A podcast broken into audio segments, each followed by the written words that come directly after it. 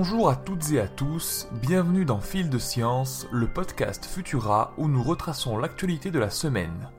Je suis Julien Hernandez et cette semaine nous commençons naturellement avec l'arrivée d'Omicron en Europe. Le SARS-CoV-2 revient sur le devant de la scène. Après une accalmie passagère, un nouveau variant nommé Omicron a fait son apparition. Il a été signalé en Afrique du Sud dans un premier temps, ce qui a poussé une grande majorité de pays à fermer leurs liaisons avec ce territoire. Une mesure inefficace selon l'OMS et incohérente avec les modélisations. En effet, le nombre d'infectés importe peu pour la dynamique d'une épidémie, ce qui est crucial, c'est le nombre de contaminations moyennes dont un individu est responsable. Ce variant surprend compte tenu de son grand nombre de mutations. Plusieurs hypothèses sont à l'étude concernant les symptômes qu'il provoque, sa contagiosité, sa létalité soit en lien avec des données préliminaires ou des extrapolations à partir des mutations observées. Mais soyons clairs, pour l'heure, personne ne sait vraiment ce qu'il en est réellement.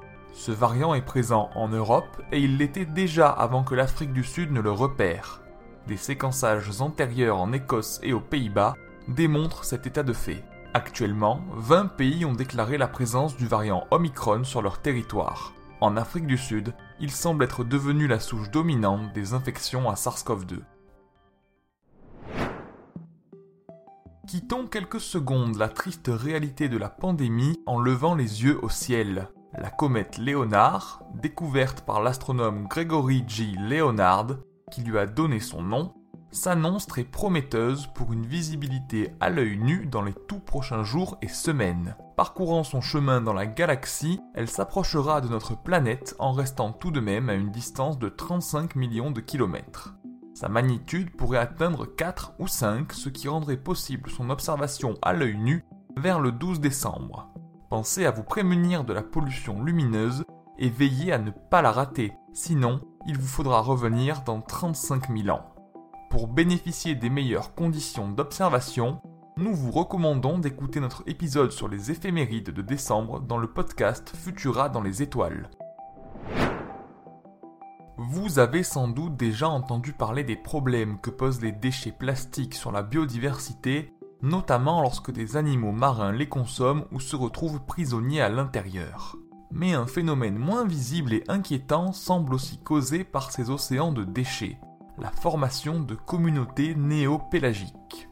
En effet, cette pollution servirait aussi de moyen de transport inattendu pour certaines espèces côtières, telles que les anémones, les hydroïdes et les amphipodes.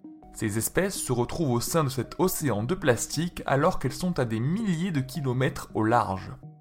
La façon dont elles survivent et prospèrent est encore un mystère pour les scientifiques et plusieurs hypothèses sont à l'étude.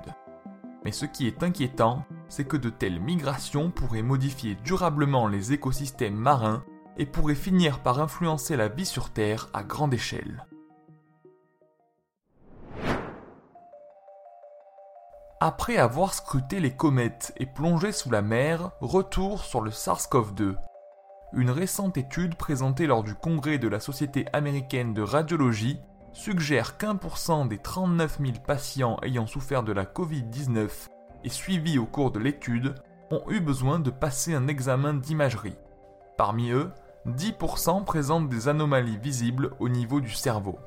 Ces résultats concernent surtout les personnes âgées et plus particulièrement les hommes étant donné que la cohorte étudiée témoigne d'un âge moyen de 68 ans et demi et que les hommes y sont deux fois plus nombreux que les femmes. L'accident vasculaire cérébral est la complication la plus fréquente suivi par l'hémorragie intracérébrale et l'encéphalite. Une information rassurante cependant. Le SARS-CoV-2 ne semble pas faire de dégâts sur le cerveau en développement du fœtus si la maman est infectée. Néanmoins, les femmes enceintes sont un groupe de la population considéré à risque et cet état de fait ne doit pas pousser à ne pas se faire vacciner. La reproduction n'est presque plus l'apanage des êtres vivants, une équipe de chercheurs du Vermont et de la Tufts University vient de réaliser un nouvel exploit. Après avoir réussi, il y a quelques années, à créer des robots à partir de cellules souches de grenouilles capables de se déplacer de façon autonome et de s'auto-organiser pour effectuer différentes tâches, ils viennent de créer des xénobots pouvant produire de nouvelles générations de robots et donc de se reproduire comme un organisme vivant. Les chercheurs envisagent déjà des applications techniques de cette prouesse comme construire une bibliothèque de modules où on irait piocher des fonctionnalités pour créer un super robot avec toutes les caractéristiques souhaitées. Les images de ces étonnants petits organismes mécaniques et nos autres actualités sont à découvrir sur Futura, bien entendu. Pour ne rien manquer de l'actualité scientifique, rendez-vous sur les plateformes de diffusion pour vous abonner à Fil de Science et à nos autres podcasts. Rendez-vous demain matin, samedi, pour un nouvel épisode de Chasseurs de Science dédié à Fritz Haber, un chimiste brillant qui a su mettre sa discipline à profit pour sauver l'humanité et commettre des crimes de guerre. Si cet épisode vous a plu, n'hésitez pas à nous laisser un commentaire et un like sur Tumult et à nous y poser vos questions. On se retrouve vendredi prochain avec toujours plus de nouveautés scientifiques. Bon week-end à tous